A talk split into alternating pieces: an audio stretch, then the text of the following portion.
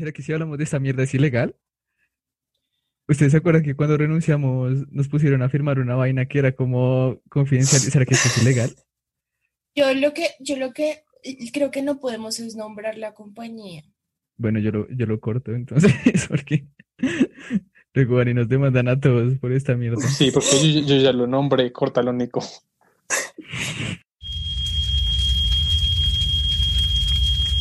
This is fine. I'm okay with the events that are unfolding currently. Hola, bienvenidos a un nuevo episodio de este podcast llamado No estamos tan paila. El día de hoy es el primer capítulo con invitados múltiples, pero es porque todos tenemos, todos nos conocimos en un mismo lado y todos tenemos algo en común. Eh, el día de hoy estoy con Vale, Nats y Emma. Y eh, vamos a hablar sobre nuestra experiencia como colcenteros el año, el año pasado. Entonces, saluden, chicas y chicos y chicas. Hola. Hola. Emma, qué grosera. No, es que se se me está trabando. Bueno, hola a todos. Es que se me estaba trabando. ya, continúa. Go ahead. Yo soy Nicolás y bueno, quería que empezáramos hablando como primero, ¿ese fue el primer trabajo serio de ustedes? ¿Como serio, serio? ¿O ustedes habían trabajado antes por contrato y todo? Pues yo había trabajado, pues no sé si eso cuente, pero esa vez que me fui a Estados Unidos como niñera, eso fue con un contrato.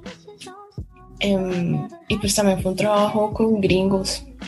No sé si lo cuento, pero ese fue mi primer trabajo antes de, de entrar a un call center. Bueno, entonces digamos que nosotros entramos como el 10 de diciembre, eso fue como inicios de diciembre, ¿cierto? Sí. Y eh, digamos que todo ese primer mes es muy paseo porque uno no hace un culo, es como ver clases de inglés, pero pagas, como que aprendemos eh, los estados de Estados Unidos, la cultura, no sé qué mierdas, que les gusta el fútbol, que les gusta eh, el baloncesto y las festividades y maricadas. Y ya como dos semanas así, luego ya dos semanas nos enseñan como las herramientas y eso. Pero digamos que es un mes, o por lo menos mí me pasó, que lo acostumbran a uno a un ritmo muy suave. Como que yo iba allá y era como parchar con ustedes y me pagaban cada 15 días los- el primer mes. Sí, no, y pues también el entrenador que nos tocó, o sea, eso era como pizza party cada, to- todos los días porque siempre había comida allá. Mm. Literal. No hacíamos nada, no hacíamos nada. No, no es, o sea, literal íbamos era como a hablar entre nosotros Ajá. Mm. y a parchar y a que nos pagaran, porque el primer mes nos pagaron muchísima plata. O sea, las primeras quincenas fueron muy grandes. Sí, era bastante plata. Yo creo que algo que a mí me mal acostumbró fue esas dos cosas que acabamos de nombrar, como que fue muy rela el primer mes, muy, muy, muy rela. Y nos pagaron muchísimo, pues porque también los cogimos como en plena prima, pero era plata que, o sea, yo nunca había recibido plata así, como que Mm. cada 15 días ahí me pagaran como un palo por- en promedio. Era mucha plata. Y ya cuando nos hacen como, ¿cómo es que le dicen a esa mierda? Transition. Eso. Qué retentiva, vale. Cuando nos hicieron transition y que ya contestamos cuatro horas y cuatro horas, como que yo dije, fue puta, esto va a ser duro. O sea, no, era no, una mierda, marica. no va a ser tan paseo. ¿Cómo, ¿Ustedes recuerdan todavía su primera llamada? No, pero me acuerdo, yo me acuerdo tu primera llamada, Nico. Pues Nicolás hizo el show del siglo con todos. o sea, Marica, yo casi salgo llorando de llorar. esa mierda. Fue horrible. No, yo dije, ya va a renunciar mañana este man. Estabas en los lockers, literal, en el piso diciendo, odio esta mierda. Esa primera llamada fue una mierda. Yo me acuerdo, yo no entendía un culo y me puteaban y yo no sabía qué hacer y yo ponía en hold como siete minutos y decía como no puedo. Y al final, al final ni entendí, ni arreglé ni mierda, me escalaron y no le pudieron arreglar ni mierda a la persona. O sea, yo creo que no hay peor puta primera experiencia de llamada que la mía. Es que yo creo que pues la primera vez de en, pues, en el call center, yo creo que todo el mundo fue así. O sea, ya después de que uno le coge el tiro, al- por ejemplo, nosotros, nosotros al final no hacíamos era nada. Obviamente nosotros sabíamos de todo, pero pero mi primera llamada fue en español. Así Ah, sí, es. vale, solo le toca en español. Y yo no sabía qué decir, porque pues todo no lo habíamos enseñado en inglés. Y yo ahí, ¿y ahora qué le digo a este señor? No sé nada, ¿cómo le digo todas esas vainas que son eh, como el, el, como el saludo y todo eso? Yo no tenía ni idea cómo era decirlo en español. Y no sabía ni hacer pagos. Yo en entrenamiento me había dado cuenta que no había aprendido nada, ni hacer un pago. Digamos, no- nosotros, ustedes al final duraron, ¿cuánto? Ustedes duraron, Emma y Vale duraron un año completico. alcancé a durar como un par de días más, como un año y cuatro días alcancé. Yo, yo creo que yo sí diría el año exacto porque nosotros entramos el 10, ¿no? Y yo me fui a vacaciones el 9. Y yo desde el 9 no regresé. Entonces, pues yo sí diría que el año exacto. Y Nats, ¿tú cuánto duraste? Pero sí. Yo duré 11 meses. Pero yo creo que es que también nuestra primera, bueno, o mi primera experiencia en un call center fue una mierda porque es que la campaña que nos tocó era muy complicada. O sea, nosotros teníamos un, un flujo de llamadas muy alto y después, después como que yo me empecé a enterar que muchos amigos míos también trabajaban en un call center y yo no tenía ni puta idea o también habían trabajado. Y todos decían como, yo les decía como, bueno, trabajo en tal campaña, X, PIP. Eh, y ellos decían como, marica, eso es una mierda. Como a lo bien le tocó la peor de todas. Sí, yo también creo que la primera vez no, no fue la mejor. Eh, y también, pues no sé, nuestra supervisora tampoco la da lo mejor. Empezamos a rajar. Yo también siento que lo que nos hizo todo horrible fue la virtualidad. O sea, a mí no me parecía tan feo ir a trabajar cuando nos veíamos todos en el site. O sea, a mí me gustaba ir por irlos a ver a ustedes. Luego ya fue desde casa y fue como, no soporto esto, Es ya verdad. no lo a mí soporto. también me gustaba ir a verlos, ir a comer, no sé. A mí hasta me gustaba el trabajo. Yo disfrutaba de tomar llamadas. Cuando estábamos allá, Sí. Cuando está, cuando llegabas en Guayabá, que cuando llegaba, ah, me encantaba ir a comer tamal, me parecía lo máximo. a mí también, hay, yo creo que a mí un poquito lo que me quitó las ganas de volver a un call center fue cuando pasamos a la virtualidad. Porque es que nos cambiaron los horarios, porque digamos que yo tenía un horario muy fijo porque era el que me servía de la universidad. Ujú. Y, y el site también como que uno lo despejaba del resto de vainas, como que uno, no sé, por lo menos salía de la casa y veía a otra gente, eh, bajaba y comía empanadas, yo no sé, como que el, el ambiente era distinto. Sí, Pero uno pasa, cuando pasamos a Work at Home fue una mierda, o pues a mí me pareció una mierda, a mí eso me deprimió. sí, sí, sí, no. Y era muy difícil Por por lo dos. menos em, tener el computador al lado del cuarto, por ejemplo, o en la misma casa. Entonces ya no era solo como, además que no solo era el peso de tener que trabajar, sino que también tener que trabajar, estudiar en el mismo lugar, o sea, todo en el mismo lugar. El trabajo, la casa, o sea, la casa ya no era casa, sino eran otro montón de vainas que pues, pues que nada que ver. Sí, siento que a mí también me afectó mucho el hecho que ya no podíamos salir. O sea, no sé, hubo un momento en donde nosotros salíamos literal todos los viernes y los sábados a hacer algo. Siempre. Y ya como que estar todo el tiempo en la casa fue como que horrible. Y ya, y que te griten, el flujo de llamadas se volvió aún peor. ¿Ustedes qué es lo que más recuerdan de estar en el site? eh, como esa tensión sexual de todo el mundo con todo el mundo.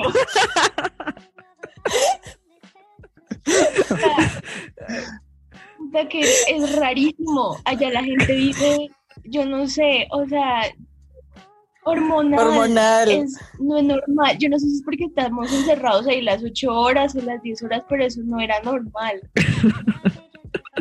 Eso no era normal. Yo creo que eso era como, era como volver al colegio un poquito en ese sentido. No, y más que todo es que siempre, o sea, está la misma gente de siempre, todos los días, todas las horas. Entonces, pues, era el nuevo que llegaba y ya todo el mundo ah, sobre el nuevo o la nueva, porque, porque sí, porque pues es nuevo, ¿no? Pero sí, lo que dice Vale es verdad. Vengan, si los call centers son muy arrechos.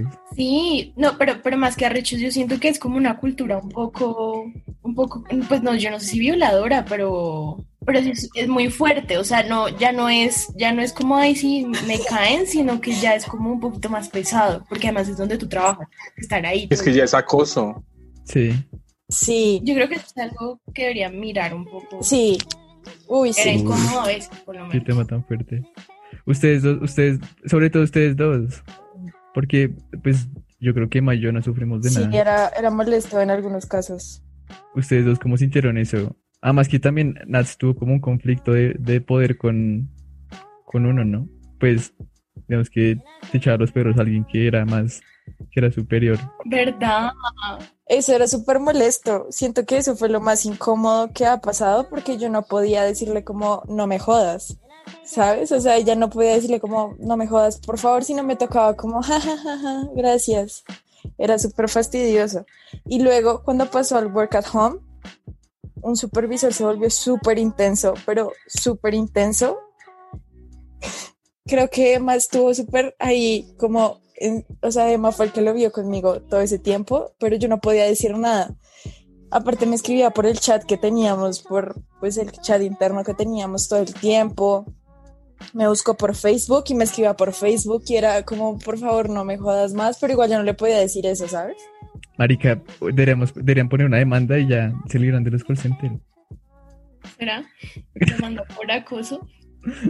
Yo creo que el, el de Nats, el de Nats fue fuerte porque era alguien que sí estaba como en una posición de poder, o sea, que no le podía sacar el culo, o sea, lo que está diciendo, no le podía sacar el culo porque luego iban y la echaban o algo, o quién sabe, pero Aparte era el que manejaba los horarios, ¿sabes? Y yo pedía permisos todo el tiempo. O sea, yo necesitaba permisos de horarios Sí. todas las semanas. Entonces decirle como no me jodas era Mm. como de verdad, o sea, no podía. Y se volvió molesto ya cuando comenzaba a llevarme cosas y así, o sea, como que yo ya no podía hacer nada porque estaba ahí viéndome. qué gonorrea. Y vale, yo la única que me acuerdo es la, ¿cuál fue la que también le cayó a Steph? La niña. Esa también fue fuerte. Uy, eso estuvo intenso también. Pero porque era muy incómodo. Ni siquiera porque fuera niña, o sea, no importa. Pero era porque era muy acosadora. O sea, yo no, yo no podía estar en una silla sin que la vieja se me sentara al lado. Y yo como no, América, no. Y me hacía un poco de preguntas raras. No, o sea, na- y además que es pesado, o sea, no es como, ahí te estoy cayendo así como todo bien, sino como pesado. O sea, pesado. Yo no sé qué les enseñan allá, pero es pesado como lo hacen. Porque digamos, yo lo que más me acuerdo es, yo empecé a farrear mucho cuando estábamos, cuando estábamos en site. O sea, yo creo que nosotros salíamos cada ocho, casi cada ocho días a, no sé, a tomar cerveza o a farrear o cualquier plan era muy seguido. Yo creo que eso también era lo que me ayudaba un poquito como a mantener las ganas de seguir en el trabajo, como saber que iba a llegar el viernes o el sábado y que iba a farrear y, y ya, y, y pasaba la semana. y también porque ganábamos plata. Entonces, claro, era quincena, fijo, fijo, esa quincena íbamos a salir a hacer algo. Y a gastarnos media quincena, porque no, no era como, sí, un poquito, no, nosotros nos daban como 200 mil pesos, 300 mil pesos en el- la salida. De fiesta. Sí, pero pues, ¿qué se le va a hacer? Y tú, Nats y Em- o Emma. No sé, yo siento que yo lo que más recuerdo era como, sí, como las salidas que teníamos, como el momento de training, donde literalmente hacíamos todo tipo de planes todo el tiempo, eso era muy chévere. Y ya cuando nos quedamos como solo los cuatro, era como el escape de todo. Yo hablaba una vez con Em, que era como yo estudiaba, trabajaba, eh, en un trabajo súper pesado, la universidad era súper pesada, pero yo igual tenía energía suficiente para salir de rumba el viernes y el sábado y como que nunca me sentía cansada. Siento que era como ese momento en donde yo sentía la adrenalina full, o sea, como que era muy cool todo. Eh, lo bien que la pasábamos los cuatro. O sea que nosotros, cualquier plan íbamos, era súper improvisado, eh, salir a almorzar, mojarnos, llegar tarde. Entonces, todo, todo eso que hacíamos, buscar siempre encontrar puestos los cuatro pegados en cuadrito. Ah, sí. Ay, medio nostalgia. Del cuadrito medio nostalgia, no acordaba de eso. ¿Ustedes sienten que adquirieron más responsabilidad con la plata en el call center o se descontrolaron más? No, yo, yo me acuerdo, pues cuando estábamos, cuando estábamos allá, o sea, cuando podíamos ir y tal, a mí no, la quincena no me daba, o sea, yo al otro ya me, me quedaban, me faltaban como 10 mil pesos y me acababa todo. Em, pero yo creo que sí, ahorita por lo menos en cuarentena sí, sí mejoró eso un montón. Pero no, no sé, es que también son muchos gastos. O sea, ir a almorzar allá, la universidad. Y creo que los cuatro compartimos eso, que los cuatro teníamos gastos de universidad. Por lo menos a mí no me tocaba pagarla, pero sí me tocaba ir, comer allá, transportarme, eh, cosas que ahorita uno se ahorra. Y pues en ese momento no, no, no pensaba ahorrarme nada. No sé, como para mí, en el momento en el que estábamos presencial, era como, bueno, yo tengo que pagar la cuota de la universidad y el resto lo puedo hacer en cosas que me hagan sentir bien. O sea, me lo voy a gastar en fiesta, voy a salir a comer y ya. Pero ya como en la pandemia fue como, bueno, ya me toca ahorrar, ya no voy a gastarlo en esas cosas que lo gastaba antes. Pero sí, cuando estábamos presencial, yo solo me preocupaba por pagar la cuota de la universidad y el resto era darme gustos. O sea, decía, como estoy trabajando en esto que no me gusta para nada, me voy a dar muchos gustos con la plata que me llegue uno utilizar esa excusa como, marica, me lo merezco. Yo creo que la primera quincena o la segunda, yo me compré una chaqueta carísima. Ah, pues creo que ustedes la vieron, marica, carísima. Y, y todos, toda la, o sea, me la compré porque todos los que íbamos me decían, marica, usted trabajo por eso. Y yo, sí, pues me la merezco tan marica, porque no me la comprar? Pero siento que ahorita que ya no tengo esos ingresos, yo digo como, hubiera como pensado un poquito más. Como hubiera ahorrado para cuando no tuviera plata. Creo que nunca pensé en eso. Como que no me, que me iba a cansar de ese trabajo, nunca lo pensé. Claro.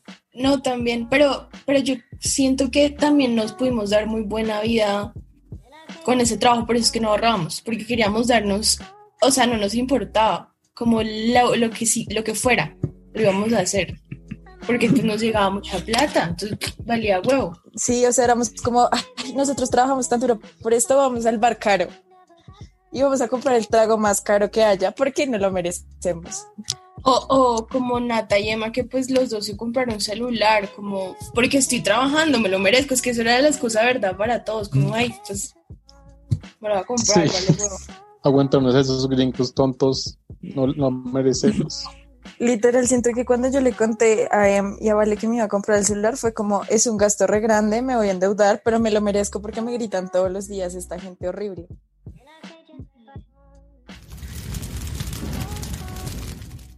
¿Ustedes qué, qué creen que fue lo más duro de la campaña que nos tocó a nosotros? Digamos que pensándolo más antes del Work at Home, porque es que creo que el Work at Home sí fue una puta mierda en todos los sentidos. Pero, ¿qué creen que fue lo más difícil de ese trabajo o de un call center? Yo creo que ya específicamente en la campaña en la que estábamos, eh, que no paraban las llamadas y que no paraban las llamadas y que había gente que no entendía, o sea, gente que llamaba y no entendía nada, no, no, nada, nada, o sea, tú le explicabas y no entendía nada. Eh, el maltrato, es que el maltrato es denso y aparte tú tienes una presión de que si tú no rindes, te van a sacar, te van a echar, van a sacar la campaña. Por tu culpa ya no va a haber más campaña. O sea, por tu culpa sacó con una, colgaste un cliente, por tu culpa ya no hay más, o sea, ya no hay más nada, ya no hay más empresa. ¿Dónde vas a ir a conseguir otra empresa? No, no te van a contratar en ningún lado. Como esa presión ahí inmunda de tener que responder tanto a alguien tan intenso como esa persona. Yo creo que a mí algo que me fastidiaba de, de nuestra jefe era que era muy pasivo-agresiva. O sea, que le, botaba uno el mierdazo, pero era como disimuladamente. Como, Nico, te está yendo una mierda, ¿qué pasa? ¿Quieres que te ayude? ¿Qué pasa? ¿Te sientes bien? No sé qué. ¿Qué o sea, le botaba. De mí, Nico? ¿Qué necesitas de mí? le botaba uno el mierdazo, es como. Sí, te está yendo una puta mierda, ¿qué te pasa? ¿Pero estás bien? Y, y no era como. Yo no sabía cómo tomar esa mierda. O sea, como que le intentaba dar la razón, pero siento que no era la forma, no sé. Yo ya al final no hacía mucho, por eso también me fui. O sea, porque igual, si no me voy, me echan, me echan, o sea, yo ya no voy con eso. Ya la cogíamos de parche, Manuel y yo, eran, eran, eran almuerzos de tres horas. y breaks de cuatro horas cada break. Entonces, yo fui así al final, era como system issues de seis horas y trabajaba dos horas de turno y ya, se, ya no hacía nada más. Es que ese, ese salto también fue raro, ¿no? Porque creo que a nosotros también nos hicieron sentir como privilegiados cuando nos dejaron como llevar el computador a la casa porque era como, no todo el mundo se puede ir a la casa, como que ustedes son los que pueden hacerlo, agradezcan, trabajen bien. Entonces como que siento que también ya teníamos una presión de rendir y ahora como éramos los privilegiados por habernos ido a, con computadora a la casa, entonces teníamos que rendir mejor. Y a mí, yo creo que cuando ya empezamos a trabajar en la casa, a mí ya me empezó a ir como un culo. Además que tocó cambiar los horarios, eh, no sé cómo ver mi cama acá al lado, porque es que yo, yo tengo todo, todo ese en mi cuarto, o sea, este es mi cuarto. Yo, yo trabajaba, estudiaba, jugaba y dormía en, la misma, en el mismo espacio. Y cuando me cambiaron, cambiamos a Burkadajón, para mí fue una mierda. Yo también tenía el escritorio ahí al ladito de la cama, o sea, de verdad yo me recostaba y llegaba a la cama en la silla. A veces me acostaba en la cama mientras tomaba llamadas y pues yo en ese momento no estaba estudiando en la universidad, entonces era, me levantaba a trabajar, me acostaba ahí, en, el mismo, lugar, en el mismo espacio, entonces pues eso fue muy desgastante. Entonces pues también fue pues, una de las razones que, por las que renuncié. Sí, yo siento que, o sea, no sé, o sea, que el trabajo era un escape de la casa y que la casa era un escape, no sé, del trabajo y el trabajo de la universidad, pero a todo es lo mismo, o sea, ya no hay escape de nada porque todo está ahí. Entonces yo creo que eso, no sé, pues eso nos afectó ya todos mucho. Yo igual, también tiene sus pros, o sea, yo no, a mí también me gusta por lo menos levantarme cinco minutos antes de trabajar, eso me fascina. Eh, o no tener que gastar tanta plata en transporte, pero pues obviamente es mucho más, no sé, saludable, no sé, saludable mentalmente, eh, pues salir, ver gente, reírse, no sé, acá, yo con qué me voy a reír si no tengo a Manuel al lado o alguno de ustedes al lado, con nadie. Sí, siento que hace mucha falta la interacción social. O sea, cuando yo tenía una mala llamada, simplemente la ponía en mute y hablaba con Em o hablaba con Vale y era como, ay, que se joda un ratico ahí en silencio. Pero, o sea, cuando ya estaba aquí en mi casa, ya era como, bueno, ¿y ahora qué hago? Ya llegó un punto en el que los ponía en hold y me ponía a ver TikTok. Ah, bueno, ahí me di cuenta que de verdad no sirve eh, tratar mal al, al, al, representante.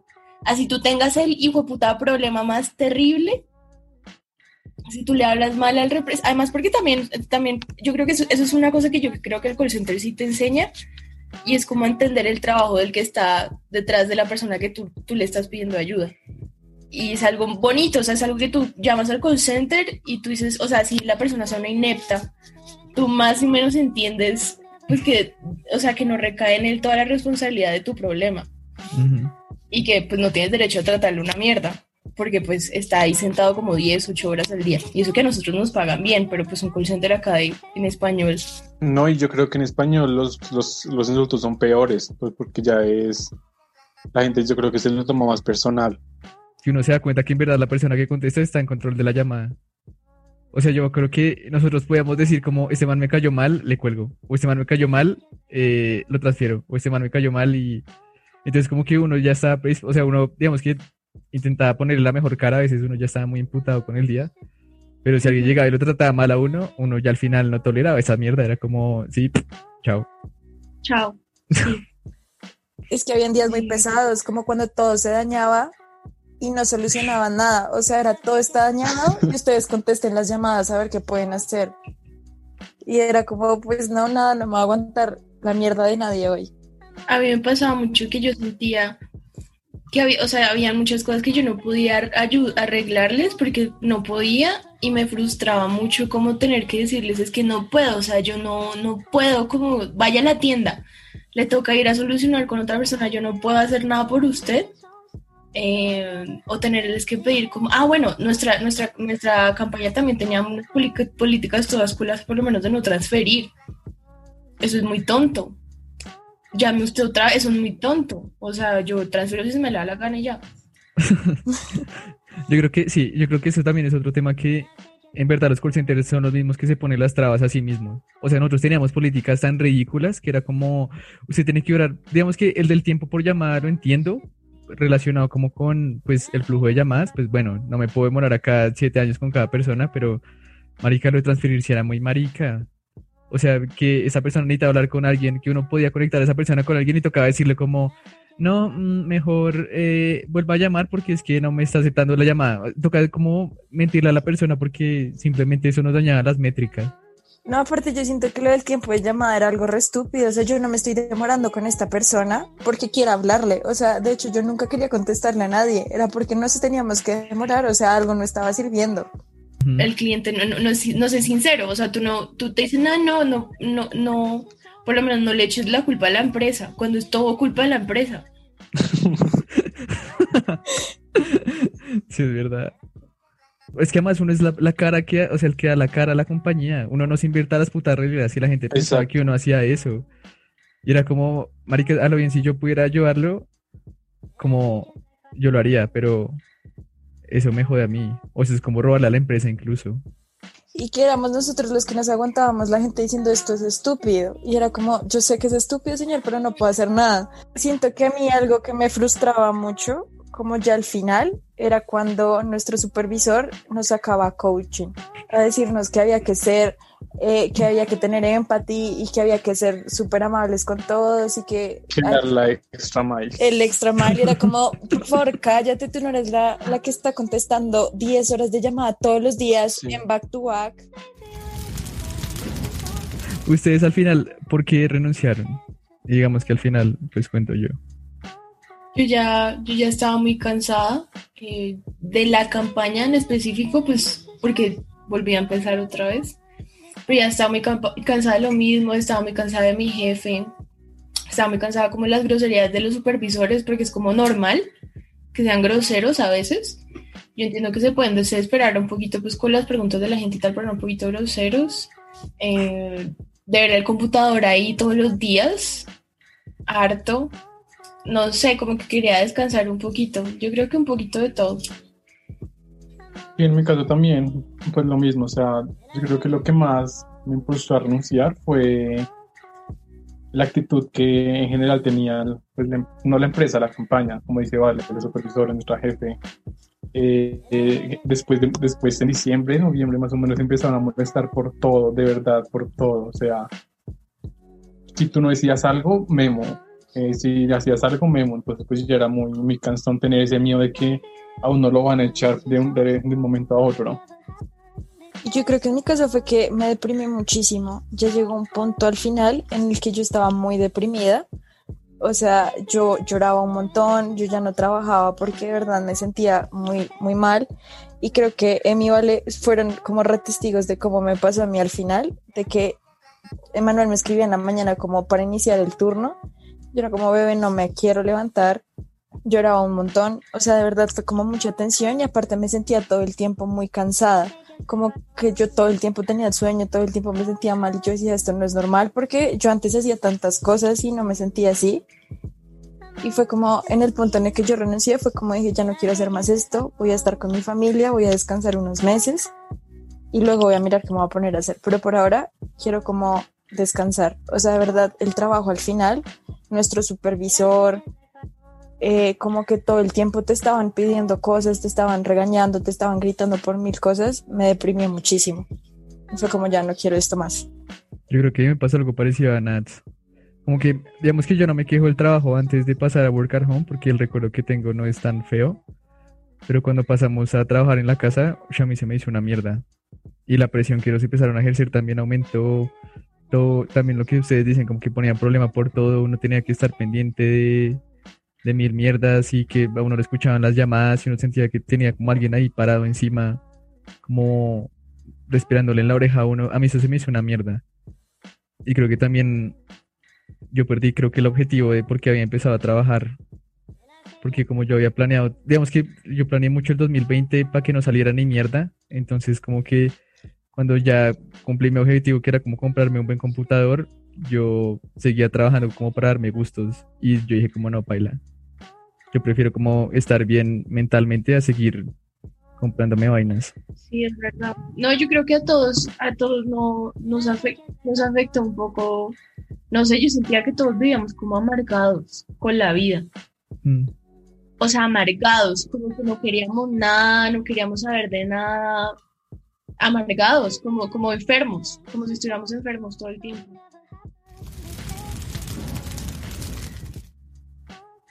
Pero a ver, ya, ya para terminar, porque a Nat se le está foqueando mucho el internet. Eh, ¿Ustedes qué, ¿recomendarían o no recomendarían un call center?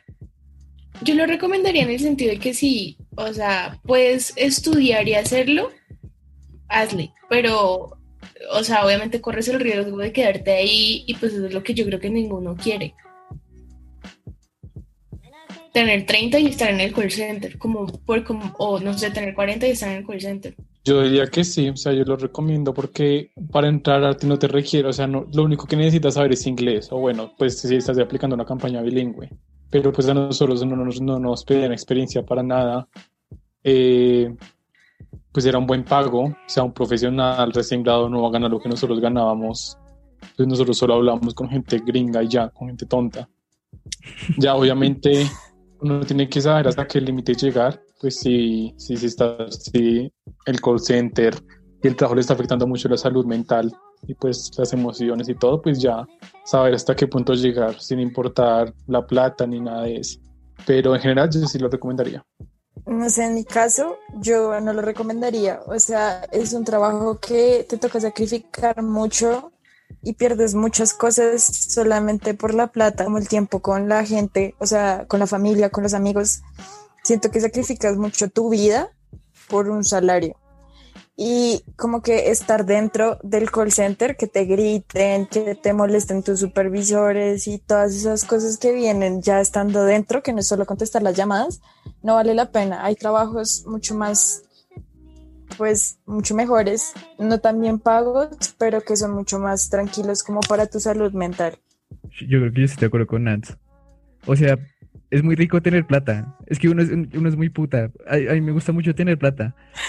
Pero yo ese trabajo lo veo así, como uno sacrifica demasiadas cosas que yo no sé, pues uno como, como le da el valor a la familia o cómo le da el valor a los amigos para decir, sí, sacrifico a mi familia y a mis amigos por, por millón, millón novecientos, sin bonos. o con bono de transporte. Y además que, y no sé, digamos que ahorita ya que estoy en el desempleo más puro que he estado, porque me acostumbré 10 meses a ganar plata y ahorita no lo tengo. Creo que el tiempo que le adquirí un valor a tiempo que no tenía antes y me di cuenta que podía hacer más vainas con mi tiempo que solamente contestar llamadas. Entonces, pues no sé cómo serán otras carreras, pero digamos que yo empecé, no sé, empecé a ilustrar más o empecé a trabajar con proyectos con más gente. Empecé, o sea, como que empecé a hacer otros trabajos que claramente no me van a dar 1.900.000 mensuales, pero yo digo como estoy adquiriendo experiencia que seguramente más adelante me van a servir para mi vida. Si yo trabajo en un call center, solamente me va a servir para presentarme otro call center. Y ya, como que hay, yo creo que lo que me conflictó a eso es que la experiencia va a llegar hasta ahí, como que ese no es un campo que se pueda expandir. Entonces, si tienen la necesidad de hacerlo, pues háganlo. Pues yo no les voy a decir que no, pues no trabajen como para, para no mantener a su familia. Pero si tienen la posibilidad de no hacerlo, eh, pues busquen otras posibilidades. Porque el mercado laboral está muy duro y yo creo que es aún peor como acostumbrarse a un salario así si es algo que usted no quiere ejercer toda la vida. Porque supongo que también habrán call de corazón que amen contestar llamadas, quién sabe, pero no es mi caso. ¿Qué consejo le harían a una persona que esté ahorita en una campaña de mierda como la que estuvimos nosotros? Que renuncie. Que renuncie, que hay miles de campañas más. Sí, o sea que sí, si de verdad necesita el trabajo, por muy gente que sea, primero busque una otra empresa y ahí sí renuncie. Pero sí que renuncie. Marica, sí. Creo que uno no se da cuenta la cantidad de call centers que existen hasta que uno medio se mete en el negocio, en el negocio. Pero, marica, Colombia es un... Hay muchísimos call centers. O sea, a lo bien es, es impresionante. Es impresionante.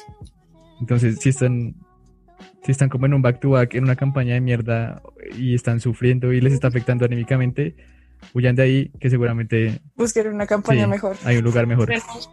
Que hay, que hay muchos lugares mejores y que traten de buscar un trabajo que, que no sea un call center, obviamente, eso sería buenísimo.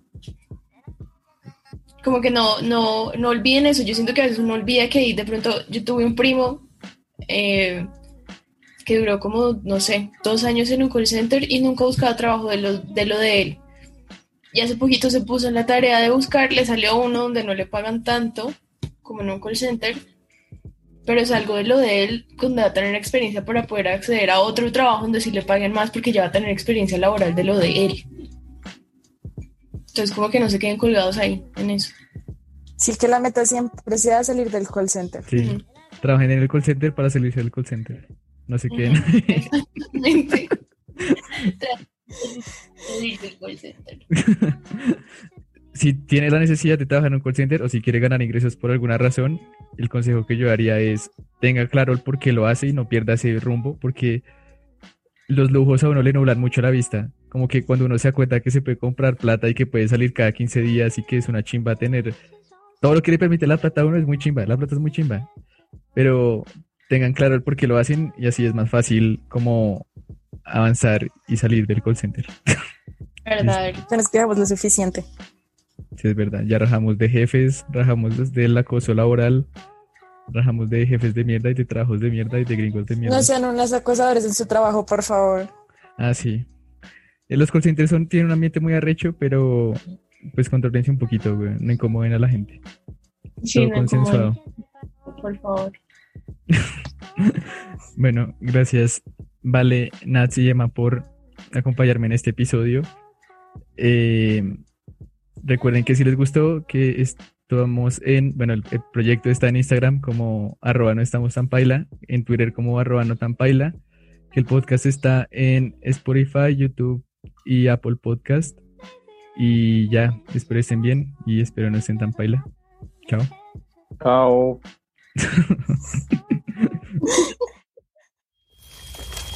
That's okay. Things are gonna be okay.